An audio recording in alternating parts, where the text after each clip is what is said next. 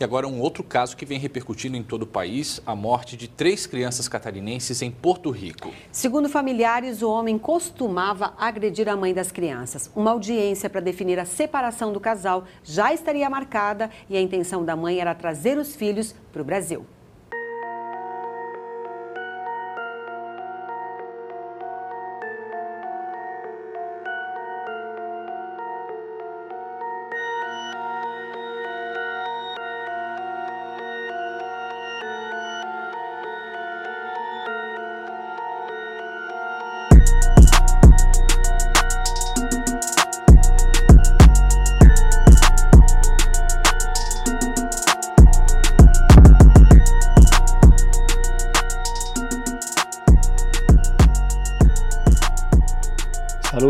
Espero que se encuentren bien.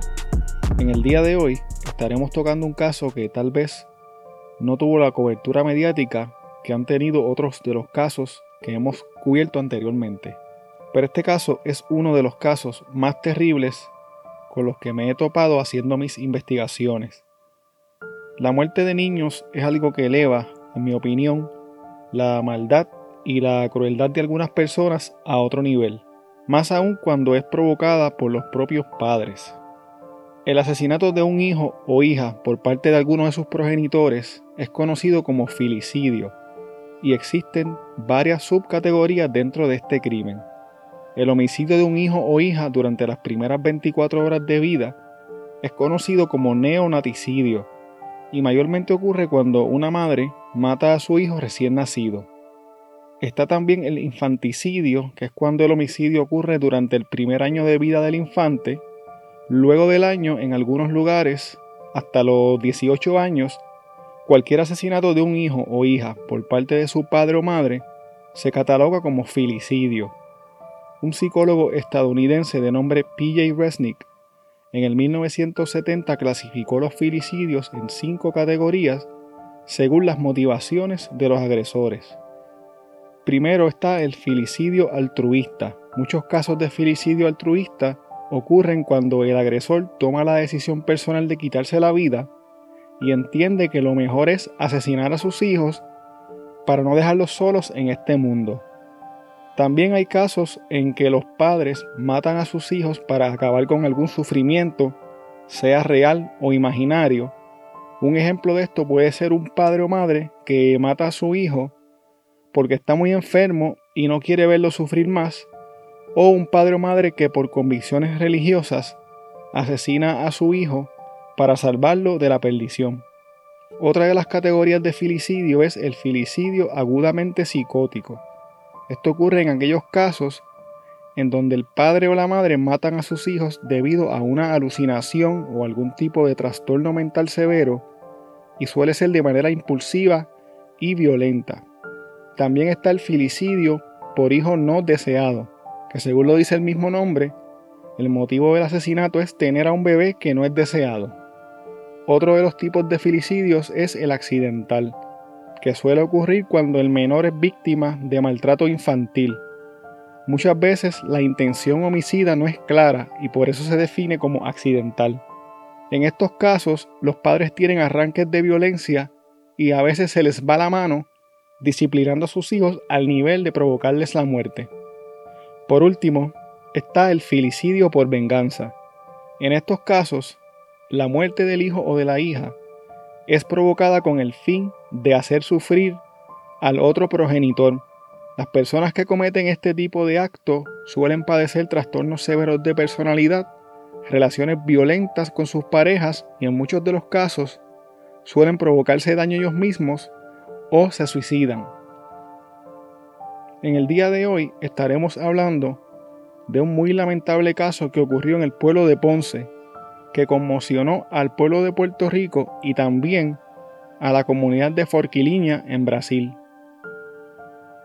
Eric Seguinot, un ingeniero puertorriqueño, y Marlene Martins da Rocha, una empresaria y esteticista brasileña, se conocieron en Brasil y un tiempo después se casaron.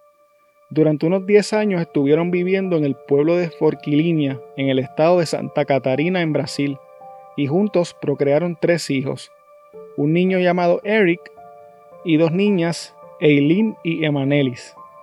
A Emanelis, quien era la niña más pequeña, le gustaban mucho los dulces. A Eileen le encantaba cantar en portugués.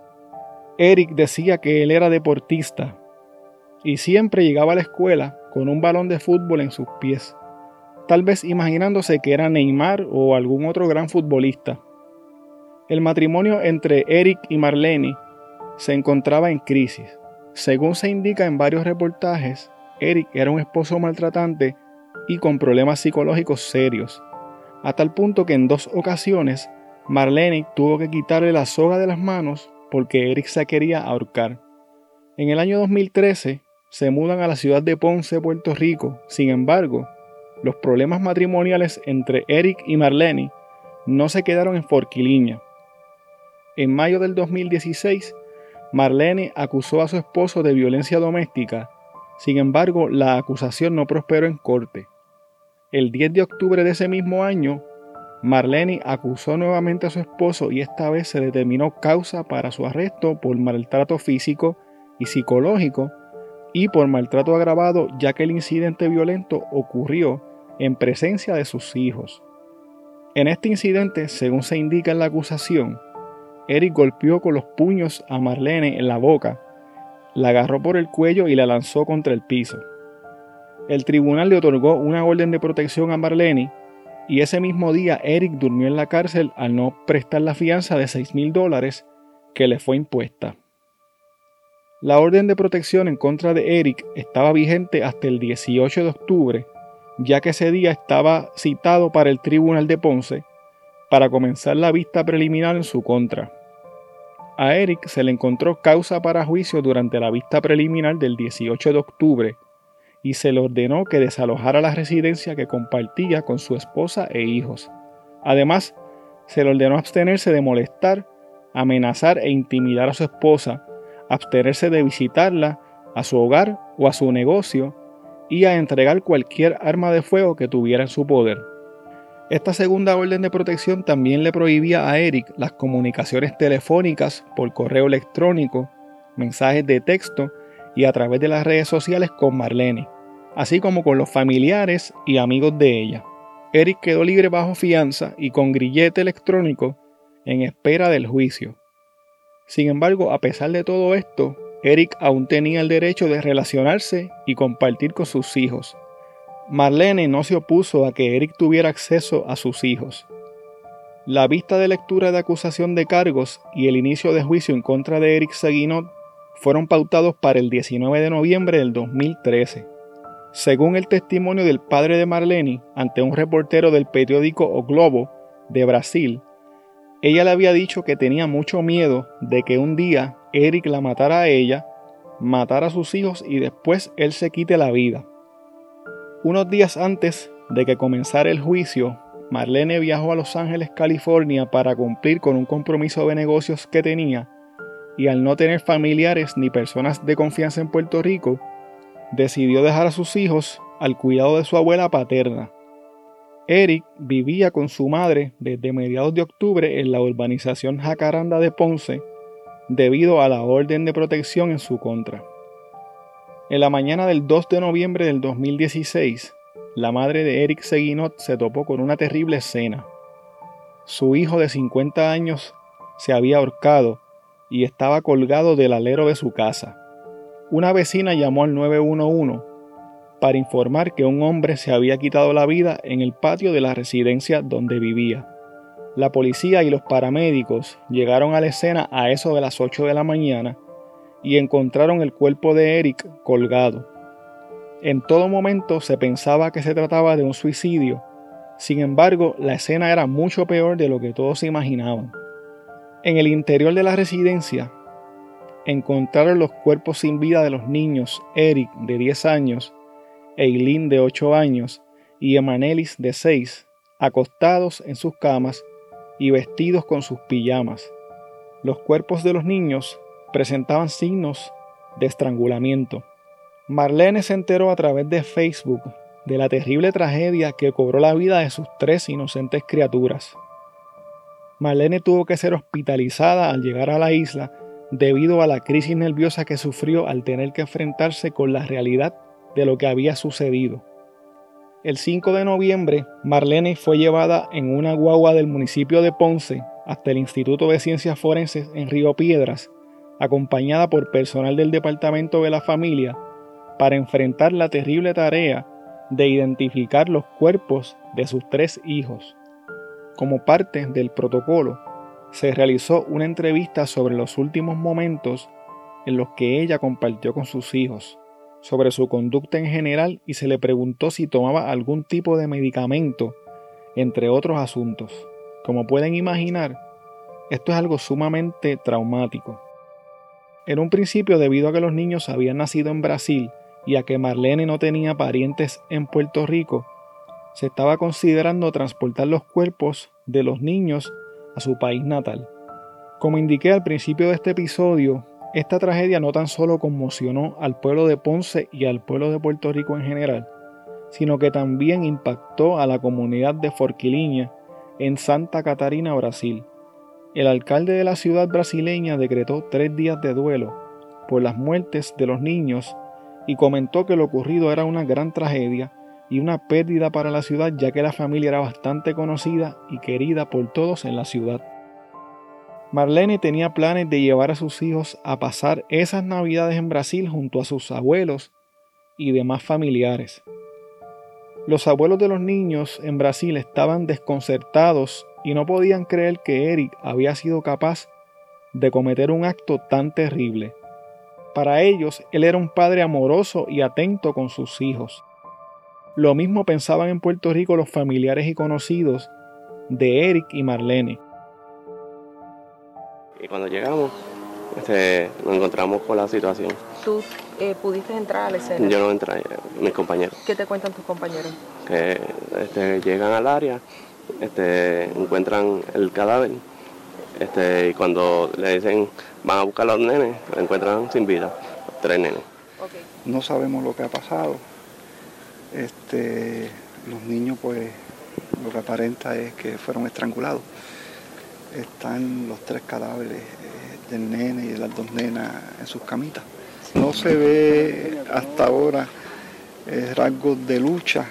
Eh, ¿Ni de los nenes? No, de los nenes tampoco. Cuando uno ve los nenes, parece que están durmiendo este, con sus pijamitas puestas en sus camas.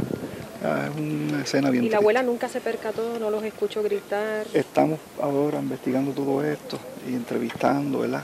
Este, a veces por qué de las cosas que uno no, no sabe por qué pasan, ¿verdad? Pero qué culpa uno piensa, ¿verdad? Que tenían esos angelitos. ¿Él no se podía relacionar con sus menores? no, no había ninguna restricción. No había, ni restricción porque la orden era contra ella de protección pero mantenía las relaciones paterno-filiales. O sea, había una orden de protección. Sí había una orden de protección. Se encontró con los niños, el, agente preciso encuentra al hombre arcado y la mamá, la abuela le dice, déjame sacar a los nenes para que no vean la escena, es que él se encontró con la escena. Están en una escena que cuando los policías llegaron, imagínense. Pero esta orden de protección, usted nos puede explicar bien, ¿era contra el hombre o era contra la mujer? Era contra él, O sea, ella la solicitó. Correcto. ¿Qué ella alegó en ese entonces? Bueno, lo que pasa es que él estaba acusado por ley 54 y una de las acusaciones tenía los agravantes ocurrió delante de los menores. ¿Y aún así se podía relacionar con los menores? Con los menores sí, con los menores no había ninguna restricción en la orden. Hay muchas de estos en, uno de los cuellitos. ¿Hematomas? Este, que puede ser compatible, pero obviamente tenemos que esperar los resultados pues había dicho asfixiado primero, este, parece, más Hay, hay rasgos eh, que puede ser posible estrangulación. Aparenta ocurrir en horas de la mañana, por eso los nenes están con sus pijamitas durmiendo. Superintendente, le pregunto, eh, se dice que él tenía grillete electrónico. Correcto, sí. Ajá, ¿violencia doméstica? Sí, estaba acusado de violencia doméstica y la vista era el 17. La escena, no, la escena de las más difíciles que uno ha visto porque yo nunca he estado preparado ni estaré preparado para ver escenas cuando hay niños. ¿Su llamado? Pues mira, eh, yo lo he dicho eh, anteriormente que este año tenemos un aumento de crímenes entre familiares y esto pues tiene que ver obviamente con la salud mental, con la poca tolerancia que existe, porque los adultos podemos tener diferencias y es así, pero qué culpa tienen tres angelitos, imagínate, de 5, 7 y 9 años. Antes de quitarle la vida a sus tres hijos, Eric Seguinot dejó escritas tres cartas suicidas dirigidas a diferentes familiares y a Marlene, explicando sus razones. Una de las supuestas cartas escritas por Eric Seguinot leía así. No sé cómo comenzar a explicar esto. Nadie me podrá entender por más explicaciones que yo dé. Pero solo yo y nadie más que yo puedo comprender esto que siento. Mis hijos lo son todo para mí, mis ojos y mi alma, y tú me los quieres arrebatar sin pensar en lo que yo siento. No permitiré que me lo arrebates. Ya tomé la decisión y para cuando leas esto, yo y mis hijos estaremos juntos muy lejos de ti, en un lugar donde no nos podrás separar. Esta tragedia generó una controversia entre varias agencias gubernamentales. La procuradora de las mujeres en aquel entonces, Wanda Vázquez, decía que la policía y la fiscalía tenían la obligación de haber referido el caso al Departamento de la Familia una vez se otorgó la orden de protección a favor de Marlene ante el riesgo de seguridad al que se exponían los niños. Por otro lado, el fiscal de distrito de Ponce, Richard Rosado, se defendió alegando que nunca hubo indicios de que los niños pudieran estar en peligro bajo el cuidado de su padre, a pesar de haber presenciado actos de violencia en contra de su madre. El fiscal indicó también que Marlene dijo que no pensaba que sus hijos corrían peligro. La autopsia realizada reveló que los tres niños tenían niveles altos de una medicina conocida comúnmente como Benadryl en la sangre y que la sangre de Eileen también contenía etanol, aunque no se especifica si era procedente de alguna bebida alcohólica o de algún otro medicamento. Las tres muertes fueron consideradas homicidios mediante estrangulación. La muerte de Eric Seguinot se catalogó como suicidio y la causa de su muerte fue asfixia por suspensión. Eric también tenía etanol y Benadryl en su sangre. El velorio de Eric Seguinot y de sus tres hijos se realizó en la funeraria Jackie Oliver de Ponce, aunque en capillas separadas. Al lugar se dieron cita familiares, vecinos y compañeros de clases de los niños de la Academia Ponce Interamericana. La decisión de velarlos en la misma funeraria fue de Marlene. Eric Seguinot fue sepultado en el cementerio Las Mercedes en Ponce. Los hermanitos Eric, Eileen y Emaneli fueron sepultados unas horas más tarde en el cementerio El Yeso, también en la ciudad de Ponce. Quiero que escuchen ahora parte del testimonio de Marlene y Martins Dahosha durante un conversatorio que se realizó en marzo del año pasado en Ponce, titulado Mujer, diferentes miradas. En 2016, con mis tres hijos. Perdona, no,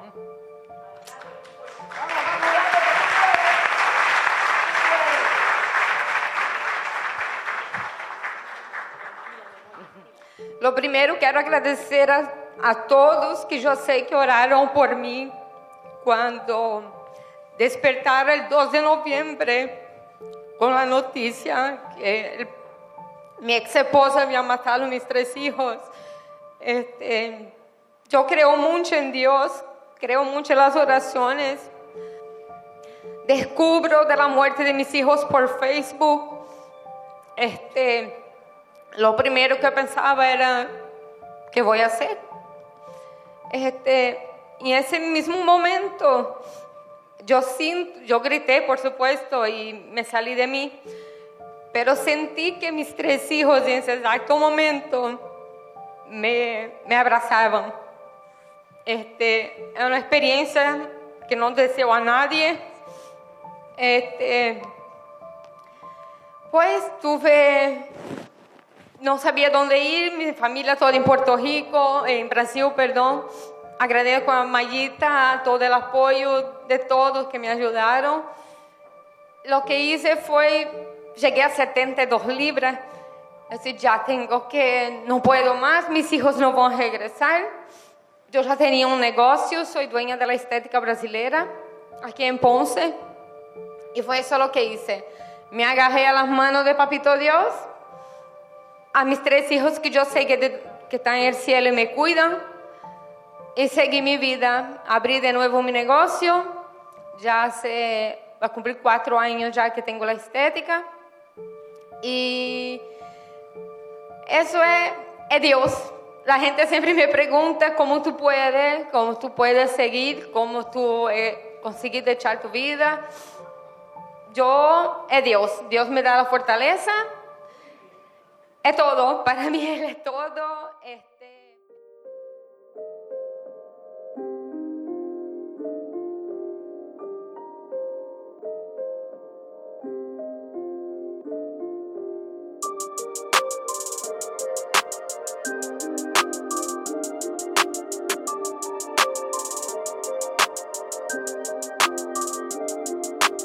Bueno, hasta aquí el episodio de hoy. Recuerda que puedes contactarnos a través de crimepodpr.com. Síguenos en Facebook, Instagram y Twitter como CrimePodPR, en donde estaremos subiendo contenido relacionado a los temas con los que vamos a estar trabajando y sobre noticias de casos criminales principalmente. Recuerda también suscribirte a este podcast en tu aplicación favorita para podcast y compartirlo con las personas que conoces. También puedes apoyarnos a través de patreon.com diagonal crimepodpr en donde vas a tener acceso al contenido que utilizamos para poder hacer las investigaciones como por ejemplo documentos, enlaces, fotos adicionales a las que subimos a las redes, videos, análisis de los casos, entre otras cosas que vamos a estar añadiendo poco a poco. Muchas gracias y hasta la próxima semana.